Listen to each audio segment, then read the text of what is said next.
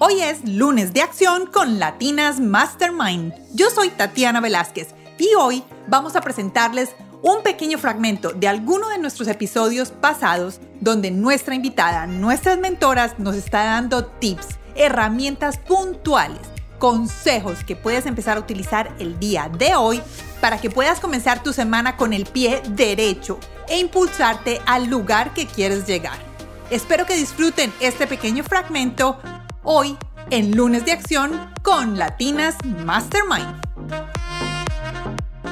Hola a todos, bienvenidos a este nuevo episodio de Latinas Mastermind. Hoy es lunes de acción. Y como ya saben, este lunes estamos trayendo un pequeño fragmento del episodio con Lina Monsalve. Lina es una mamá arcoíris. Ella con sus hijos, Emilio y Juanita, lideran un proyecto para acompañar familias que tienen hijos de diversidad sexual, la inclusión y todo lo relacionado con estos temas que son difíciles de manejar algunas veces para los padres y sobre todo para los hijos. Vamos a escuchar hoy a Lina hablándonos de los tres puntos principales que todo papá debe de tener en cuenta cada vez que su hijo o hija les están mencionando o les quieren hablar sobre un tema que es importante para ellos y sobre todo si es un tema relacionado con su sexualidad o su orientación sexual.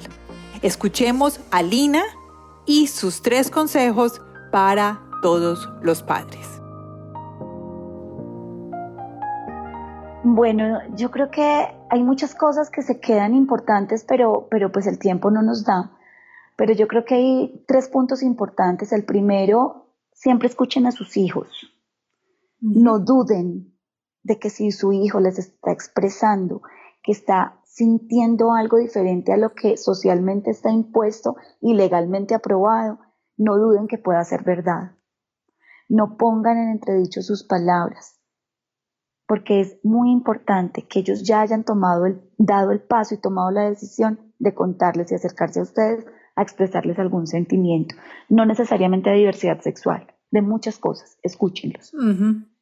La segunda, si alguno de ustedes que está escuchando este podcast está viviendo una situación como la que yo viví, cierren sus ojos. Devuélvanse al momento en el que tuvieron a ese bebé por primera vez en sus brazos. Huélanlo. Recuerden ese olor tan característico del bebé y sientan la suavidad de su piel. Ese amor tan puro y tan profundo que están sintiendo en ese momento es el que hoy Él necesita recibir de ustedes. Háganlo por ellos, por su vida, por no recoger su cadáver, sino por darle la bienvenida a ese hijo o a esa hija que transita en un género diferente o que simplemente tiene una orientación sexual diferente. Y la tercera, nunca piensen en el que dirán ni en que los van a condenar en el fuego de los infiernos, porque religiosamente hablando hay mucha tela por cortar pero que pese más esa espiritualidad y esa conexión directa con Dios, que es un Dios de amor, es un Dios de respeto y de aceptación, por encima de unas personas que hacen a la iglesia, llámese de cualquier tipo de iglesia, que muchas veces por la misma ignorancia de la que hemos hablado, no pueden ver más allá de sus ojos. Que, sea, que trascienda ese amor y que eso que siempre hemos dicho de labios para afuera, no es que yo por mis hijos doy la vida y yo lo que más quiero en la vida es que mis hijos sean felices, que sea verdad, que es que a veces somos mentirositos y lo que queremos es nuestra propia felicidad, no la de ellos. Entonces pasamos por encima de sus sentimientos y de su felicidad por la nuestra.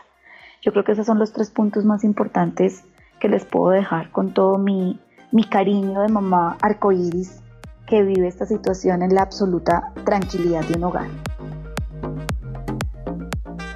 Mantener la mente abierta y un corazón sano es lo mejor que podemos hacer.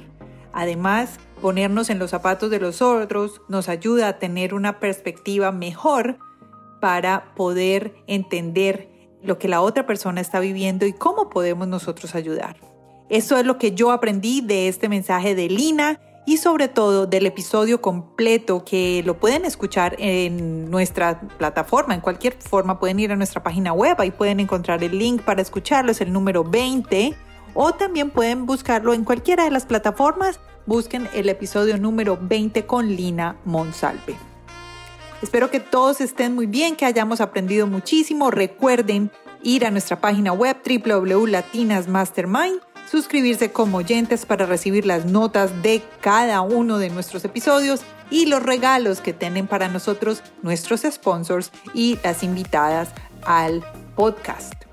Recuerden suscribirse y seguir nuestro podcast para recibir los nuevos episodios de manera prioritaria cada vez que subamos un nuevo episodio los lunes y los miércoles.